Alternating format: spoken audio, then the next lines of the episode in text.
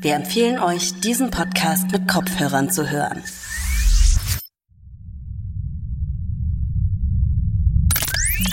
Thunderbird. Missionstag 4.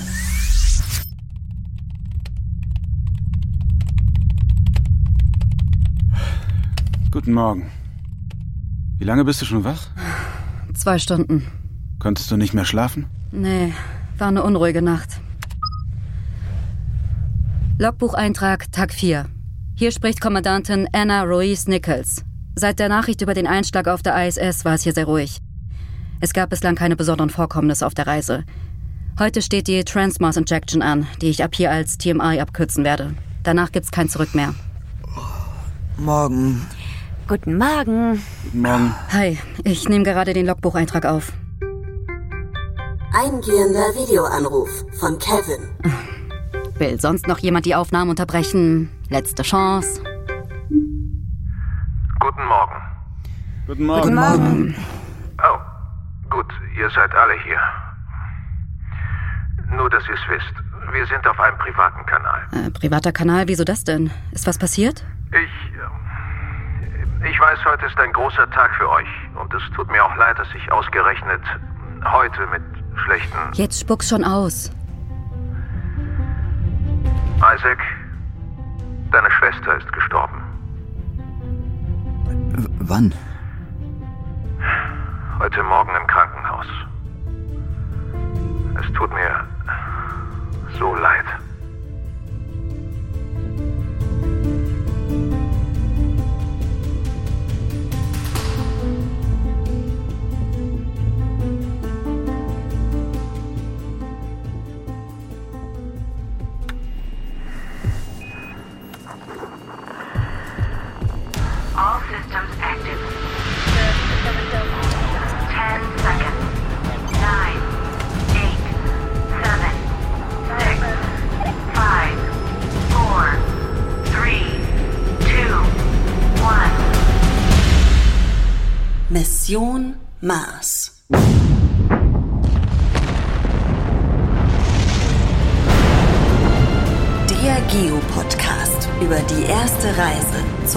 Roten Planeten. Eine Produktion der Audio Alliance. Hallo, ich bin Michael Büker, Astrophysiker und Wissenschaftsjournalist. In diesem Podcast trifft Forschung auf Fiktion. Ihr hört abwechselnd ein Hörspiel über die Crew der Thunderbird und ich erzähle euch, was die Wissenschaft schon heute über eine Reise zu unserem Nachbarplaneten weiß. Folge 4. Im Westen viel Neues. Oh Gott, Isaac, ich. Ich weiß nicht, was ich sagen soll. Ist okay, Sunny.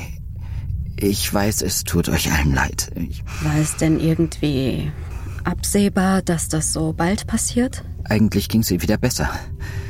Daisy meinte vor dem Start noch, sie könnte in drei Wochen nach Hause und als ich das letzte Mal mit ihr gesprochen habe. äh, Naja, Da, da ging's ihr gut. Was heißt schon gut? Gut ging's ihr das letzte Mal vor zwei Jahren. Isaac, hör zu, du, du kannst dich ja kurz zurückziehen und dir, naja, du weißt schon ein paar Stunden Zeit für dich nehmen oder so, bevor wir mit der Triebwerkszündung beginnen. Es, es tut mir leid, aber ich brauche dich da als Hilfe. Ich weiß. Triebwerkszündung? Ihr könnt doch jetzt nicht an Triebwerkszündung denken. Wir müssen umdrehen. Oh, Jesse, meinst du nicht, dass du jetzt etwas überreagierst? Du weißt, wir können nicht zurück. Ich reagiere überhaupt nicht über. Was ist denn los mit dir? Wir können doch zumindest Rücksicht auf Isaac nehmen, indem wir ihn nicht auch noch damit belasten. Ein paar Tage mehr oder weniger. Tage? Alles, was die Mission verzögert, ist ein Problem. Ich hatte eher an ein oder zwei Stunden gedacht. Isaac, was möchtest du denn tun? Ich. Äh, oh, ich bin überfordert.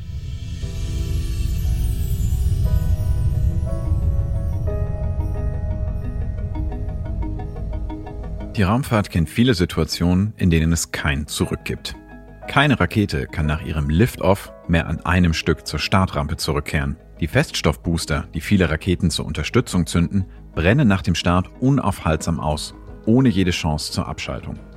Bei den Flügen des amerikanischen Space Shuttle hieß der Moment, ab dem eine direkte Rückkehr zum Startort Cape Canaveral unmöglich war, im typisch trockenen Raumfahrtjargon Negative Return.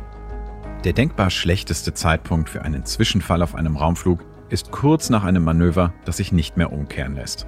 Das prominenteste Beispiel dafür ist die Explosion an Bord des Mondflugs von Apollo 13.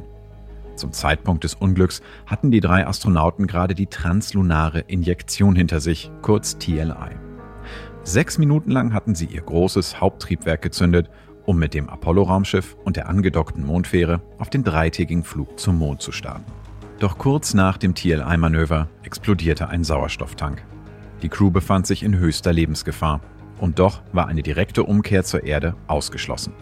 Das einzig geeignete Triebwerk war außer Gefecht und selbst wenn es tadellos funktioniert hätte, wäre der direkte Rückflug ein unberechenbar heikles Manöver gewesen, vergleichbar mit dem Versuch, bei voller Fahrt auf der Autobahn zu wenden. Deshalb mussten die Astronauten von Apollo 13 nach der Explosion noch mehrere Tage in ihrem stark beschädigten Raumschiff zubringen. Ihre Flugbahn trug sie unweigerlich bis zum Mond, den sie untätig umrunden mussten, ehe sie endlich zurück in Richtung Erde flogen. Unterdessen hatte die Crew schwer zu leiden, denn ihre Vorräte an Wasser, Strom und Atemluft gingen zur Neige. Sollte an Bord der Thunderbird nach der Triebwerkszündung zur Transmars-Injektion etwas schiefgehen, so müsste die Crew nicht nur einige Tage, sondern etliche Monate an Bord ausharren, bevor überhaupt an eine Rückkehr zur Erde zu denken wäre. Die Thunderbird hat für möglichst viele Systeme einen Ersatz oder eine Alternative, um auch technische Probleme oder Ausfälle zu überstehen. Das reale Apollo-Raumschiff der 1960er Jahre hatte zur Stromversorgung lediglich Brennstoffzellen. Die Thunderbird hingegen verfügt über ähnliche Systeme und außerdem über große, ausklappbare Solarpanel, die unabhängig Strom liefern können. Während die Apollo-Astronauten ihren Urin einfach ins All abließen, wird er in der Thunderbird aufgefangen, aufbereitet und zum größten Teil wieder als Trinkwasser bereitgestellt. So wird es auf der ISS schon lange gemacht, weshalb sich dort das geflügelte Wort etabliert hat, der Kaffee von heute ist der Kaffee von morgen. Klingt unappetitlich, doch nur so lässt sich sicherstellen, dass auch für eine monatelange Mission stets genügend Trinkwasser verfügbar ist und man gewöhnt sich bekanntlich an alles. Natürlich soll die Thunderbird nicht nur das Überleben der Crew sichern, sondern den Aufenthalt an Bord auch möglichst angenehm machen, der Produktivität und der geistigen Gesundheit ihrer Crew zuliebe. Die große zylinderförmige Thunderbird ist in verschiedene Bereiche eingeteilt, die unterschiedliche Aufgaben haben. Ein großer Aufenthalts- und gemeinsamer Essbereich, Schlafquartiere mit einem gewissen Maß an Privatsphäre, Lagerräume sowie eine Brücke mit stabilen Sitzen zum Anschnallen und Computern zur Steuerung aller wichtigen Systeme. Die Aufteilung in separate Räume hilft auch, mögliche Unglücke besser zu überstehen wird ein Raum von einem Mikrometeoriten getroffen oder bricht dort ein Feuer aus, so kann er von den anderen abgeschottet werden, bis die Lage wieder im Griff ist. Das ist ein bekanntes Konzept aus Science-Fiction-Filmen, doch es hat sogar in der echten Raumfahrt schon Leben gerettet. Als die russische Raumstation Mir einmal von einem Frachtraumschiff getroffen wurde, hat eines der Module seine Luft verloren, konnte aber mit einer Luke abgeschottet werden. Die Crew der Thunderbird verbringt die meiste Zeit in Schwerelosigkeit. Ein Oben und Unten gibt es nur beim Start beim Bremsen zur Ankunft am Mars und wenn im Flug gelegentlich die Triebwerke zur Kurskorrektur gezündet werden. Ansonsten muss die Crew mit den großen und kleinen Schwierigkeiten des Lebens in der Schwerelosigkeit zurechtkommen. Die Muskeln und Knochen bauen ab und müssen mit möglichst viel Sport trainiert werden. Kleine Gegenstände, die man kurz beiseite legt, schweben davon und finden sich meist Stunden oder Tage später in der Nähe der Klimaanlage wieder, wohin sie der Luftzug getragen hat. Fast jede freie Oberfläche ist mit Klett beklebt. So kann man Werkzeuge, Computer oder Löffel festmachen, damit sie nicht davonschweben. Die riesige Thunderbird ist nicht dafür gedacht, selbst auf dem Mars zu landen, sondern hat eine kleine Marsfähre dabei. Mit ihr soll die Crew nach der Ankunft am roten Planeten auf die Oberfläche hinunterfliegen, um dort ihre Basis zu beziehen. Während des langen Flugs zum Mars wird die Fähre nicht gebraucht und bietet einen zusätzlichen Rückzugsraum. Im Moment geht es für die Crew der Thunderbird allerdings noch um die Frage, ob sie die Reise zum Mars überhaupt antreten soll. Der Flugplan sieht ein knappes Zeitfenster vor, um noch vor dem Flug zum Mars eventuelle Probleme zu beheben. Der Rückflug eines Crewmitglieds zur Erde wäre in einem solchen Flugplan jedoch niemals vorgesehen. Zu groß wäre das Risiko einer Verzögerung, mit der die Mission beendet wäre, ehe sie begonnen hat. Denn nur innerhalb des passenden Zeitfensters und nur mit der vollen Crew aus vier Menschen, mit all ihren Fähigkeiten und Aufgaben, ist der Flug zum Mars überhaupt denkbar? Eine schwierige Entscheidung muss getroffen werden.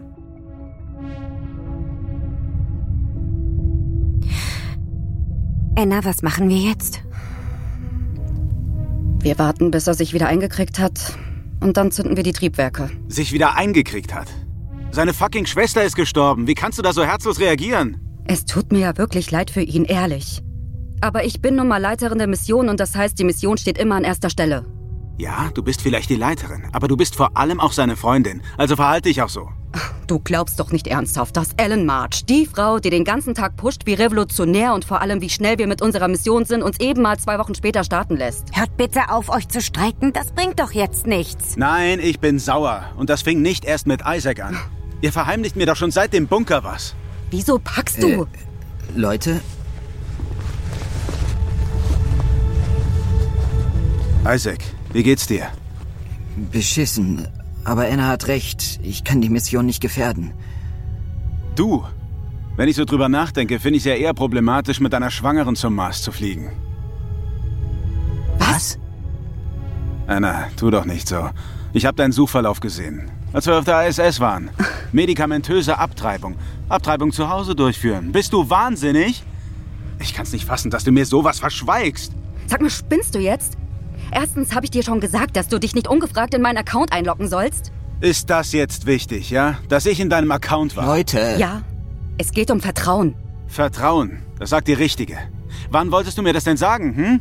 Nachdem du fertig bist mit der Abtreibung? Oder nie? Anna, wie kannst du sowas vor mir verheimlichen? Ich bin dein Mann. Und Arzt, verdammt nochmal. Leute. Du bist Psychiater, Jesse, kein Gynäkologe. Hört auf! Anna ist nicht schwanger.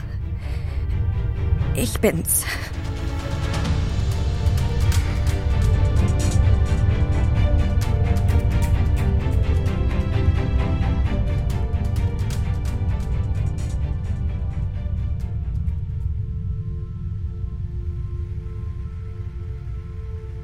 Ein Crewmitglied der Thunderbird ist unbemerkt schwanger ins All gelangt. Sunny hat ihre Schwangerschaft erfolgreich vor allen beteiligten Ärztinnen und Ärzten verheimlicht und ist auf ihren Flug zum Mars gestartet. Ein Szenario, das in der Realität praktisch unvorstellbar wäre. So erklärt es auch Dr. Claudia Stern, Fliegerärztin vom Deutschen Zentrum für Luft- und Raumfahrt.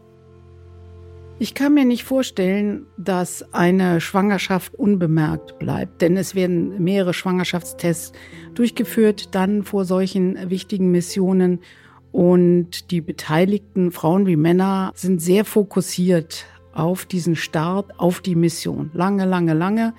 Das ist ein großer Traum, der dort immer in Erfüllung geht. Äh, Alle wollen zurück in die Schwerelosigkeit. Alle genießen das sehr. Und deswegen kann ich mir nicht vorstellen, dass es zu einer Schwangerschaft unbemerkt kommt. Ähm, überhaupt Schwangerschaft, natürlich kurz vor einer Mission. Denn die meisten Frauen führen natürlich auch ähm, Kontrazeption durch, damit sie nicht schwanger werden. Und dementsprechend kann ich mir das nicht vorstellen. Dr. Claudia Stern ist Fliegerärztin und Augenärztin beim Deutschen Zentrum für Luft- und Raumfahrt. Sie war Leiterin der Arbeitsgruppe Frauen in der Luft- und Raumfahrt der Deutschen Gesellschaft für Luft- und Raumfahrt Medizin und ist Autorin eines Fachartikels über die Risiken von Flugreisen für Schwangere. Als ausgemachte Expertin auf ihrem Gebiet weiß sie von keinem einzigen Fall einer Schwangerschaft kurz vor Beginn einer Weltraummission.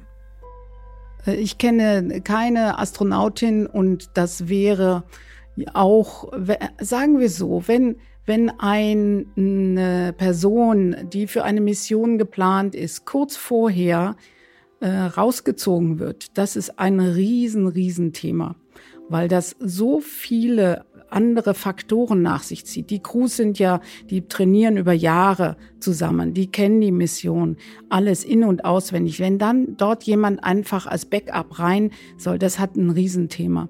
Deswegen mh, hätte man davon gehört.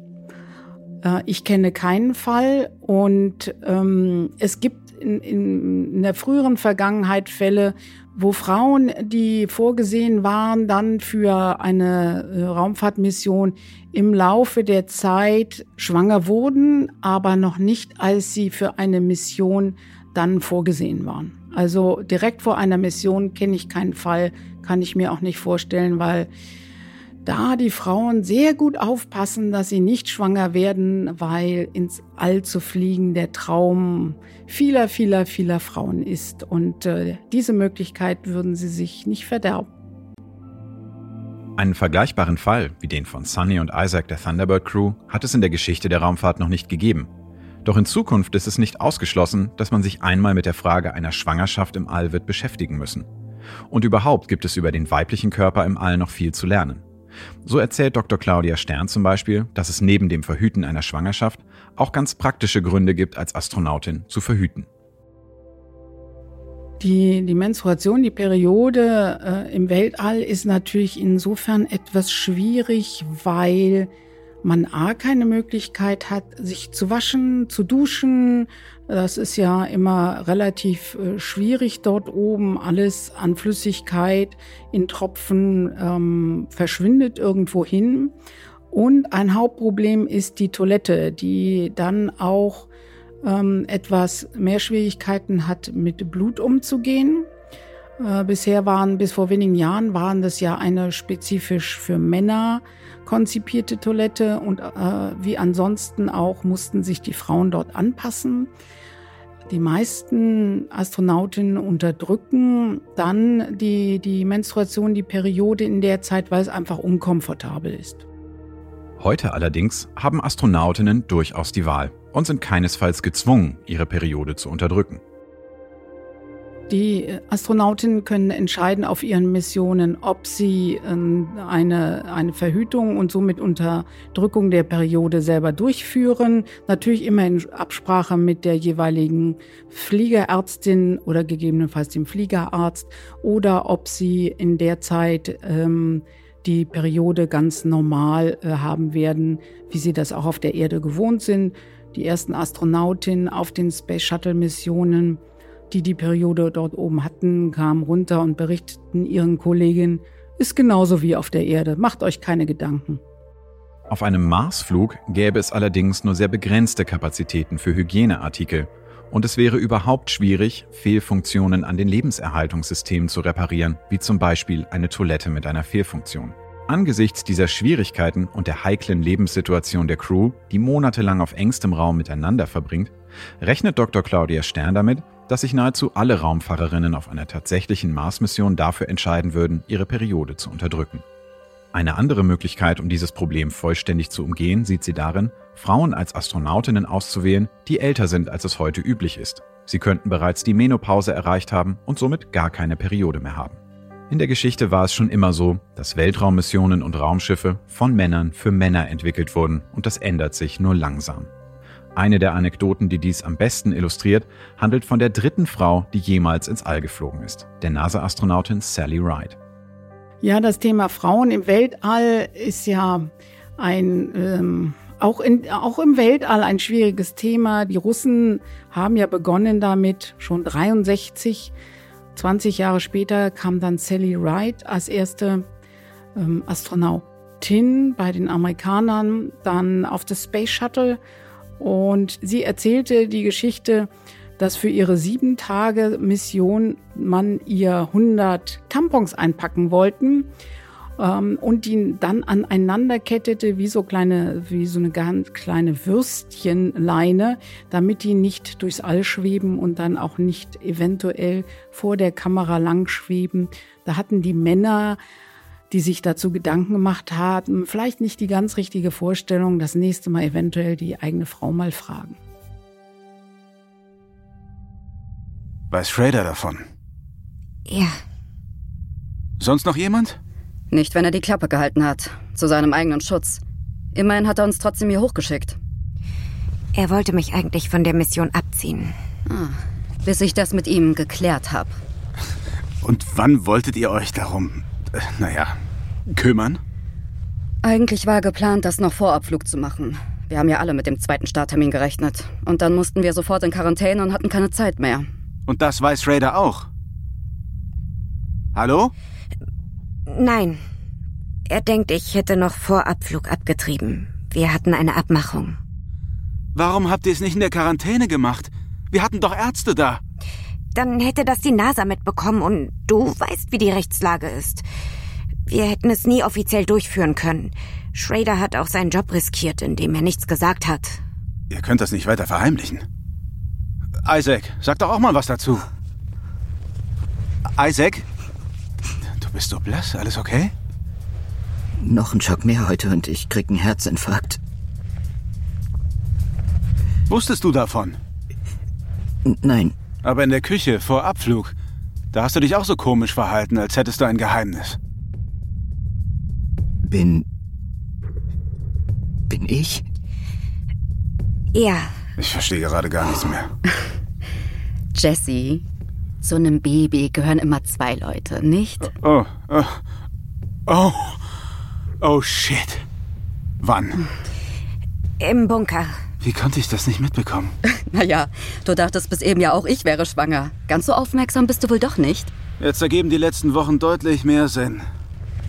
Gut, da wir das jetzt geklärt haben, zurück zum Wesentlichen.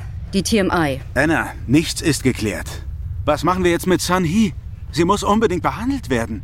Sie ist doch nicht krank. Also wegen mir sollten. Und da ist immer noch Isaacs Schwester. Offensichtlich brauchen wir gerade eine Pause von der Mission, um uns um Privates zu kümmern. Ich habe nach wie vor die alleinige Entscheidungsmacht über die Mission, Jesse.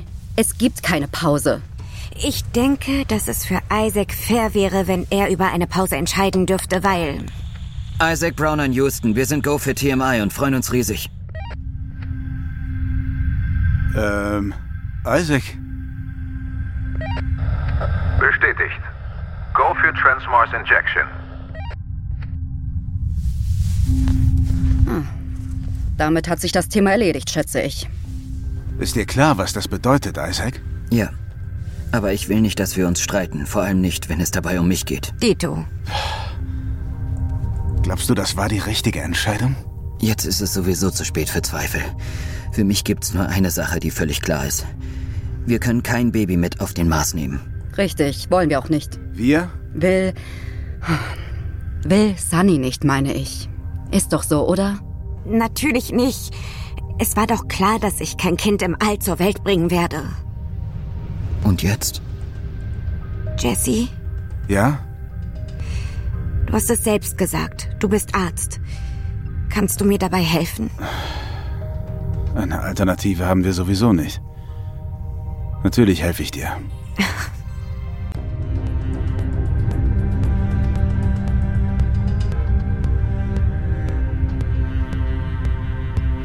Sunny hat sich dafür entschieden, ihre Schwangerschaft abzubrechen. Welche Optionen hat sie in ihrer Situation überhaupt? Dr. Claudia Stern sieht das Hauptproblem einer Schwangerschaft auf einer Langzeitmission im All nicht in der Schwerelosigkeit, sondern an anderer Stelle.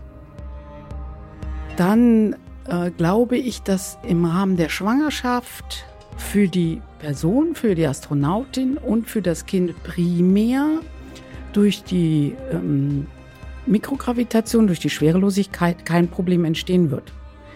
Ich kenne eine ähm, Person, die ähm, in der Schwerelosigkeit schwanger war, keine Astronautin, aber die viele Parabelflüge durchgeführt hat, schwanger war und eine gesunde Tochter zur Welt gebracht hat. Ich sehe die Schwerelosigkeit für eine Schwangerschaft als kein Problem, denn der Fötus, das ungeborene Leben, befindet sich ja im Wasser ähnlich auch, das ist ja fast auch, wenn man sich lange im Wasser befindet, wie eine Art Schwerelosigkeit. Das dürfte also kein Problem darstellen. Das Hauptproblem wird die Strahlung sein. Die Strahlung und die Wirkung der Strahlung auf ähm, das ähm, ungeborene Leben, auf, de, auf den Embryo, das ist das Hauptproblem. Wir rechnen damit, dass es dann zu Veränderungen kommen kann im, mm, in der Entwicklung, gerade natürlich in der Entwicklung der Organe, der Gliedmaßen oder auch, ähm, dass die Person eventuell später infertil sein wird, also selber keine Kinder bekommen kann oder eventuell frühzeitig Krebserkrankungen bekommt.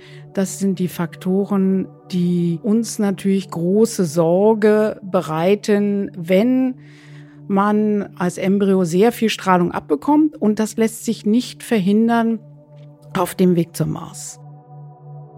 Neben der sehr realen Gefahr von Strahlenschäden für das Ungeborene wäre womöglich sogar das Leben der Schwangeren in Gefahr. Wenn man sich überlegt, äh, welchen Einfluss die, die Schwerelosigkeit normalerweise auf den menschlichen Körper hat und dann das überträgt auf die Veränderungen in einer Schwangerschaft, dann kommt einem natürlich als erstes einmal das Thema der Thrombose in den Sinn. Es gab ja eine Astronautin, die auf der Internationalen Raumstation eine Thrombose erlitten hat vor wenigen Jahren. Aber ähm, der, ähm, der Hauptaspekt dabei ist, dass durch die Schwerelosigkeit teilweise das Blut in den Gefäßen sich anders verhält, anders und auch langsamer fließt. Und auch das ist der, der Fall in der Schwangerschaft. Ähm, die Blutzusammensetzung ist ein bisschen anders. Körper bereitet sich darauf vor, dass Blutungen schneller gestillt werden können, natürlich nach einer Geburt, was aber bedeutet, dass es auch zu Thrombosen, also zu Gefäßverschlüssen ähm, in den Gefäßen kommen kann. Und das wäre sicher eine sehr beunruhigende Thematik, äh, der man sich dann auch annehmen müsste. So unwahrscheinlich der Fall auch ist, mal angenommen, eine Schwangerschaft im All verliefe ohne Komplikationen. Sollte sich die schwangere Raumfahrerin trotz aller Widrigkeiten entscheiden, ihr Kind austragen zu wollen, so wäre spätestens bei der Geburt die Schwerelosigkeit eine große Hürde und könnte sogar eine heikle Operation erfordern.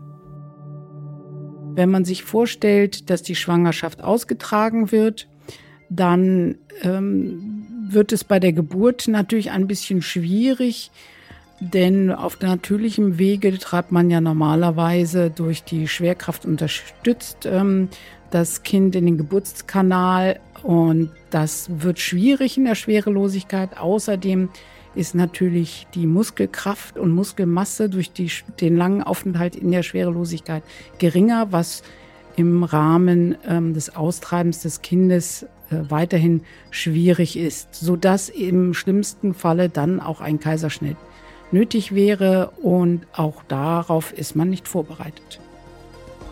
Doch auch die andere Option, nämlich ein Schwangerschaftsabbruch, für den sich Sunny an Bord der Thunderbird entschieden hat, wäre ein riskantes Unterfangen. Denn auch hierauf wäre niemand vorbereitet, wie Dr. Claudia Stern erklärt. Ja, also einen Schwangerschaftsabbruch ähm, könnte man natürlich rein theoretisch durchführen.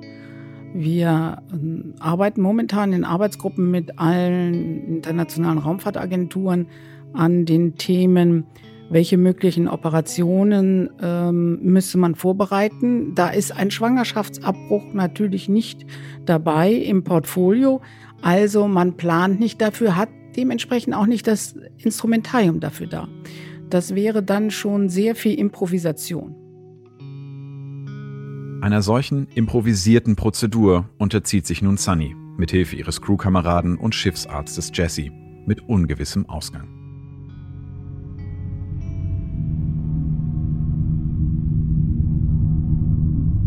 Also, ich habe die hier gefunden. Mit denen sollte es funktionieren. Soweit ich weiß, darf man die nur bis zur neunten Schwangerschaftswoche nehmen. Ich bin in der siebten Woche. Dann sollte das ja funktionieren. Denke ich. Eine Wahl haben wir sowieso nicht. Bist du dir sicher? Kann ich davon sterben? Nein. Ich meine, mit der falschen Dosis kannst du quasi an allem sterben. Aber nicht mit der Dosis. Keine Sorge. Und Nebenwirkungen? Übelkeit, Durchfall, Kopfschmerzen, das Übliche. Also nichts, was du nicht eh schon aus dem Raumfahrttraining kennst. Und wenn es nicht klappt? Es wird klappen. Es muss klappen. Ich habe dir hier auf dem Zettel nochmal alles genau zusammengefasst. Wann du wie viele Pillen nehmen musst, etc. Wenn du Fragen hast, bin ich da. Am besten nimmst du jetzt die erste Dosis. Mhm.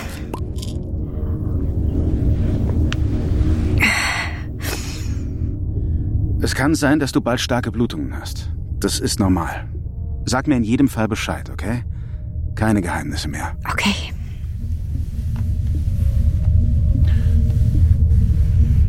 Danke, Jesse. Alles wird gut, Sunny.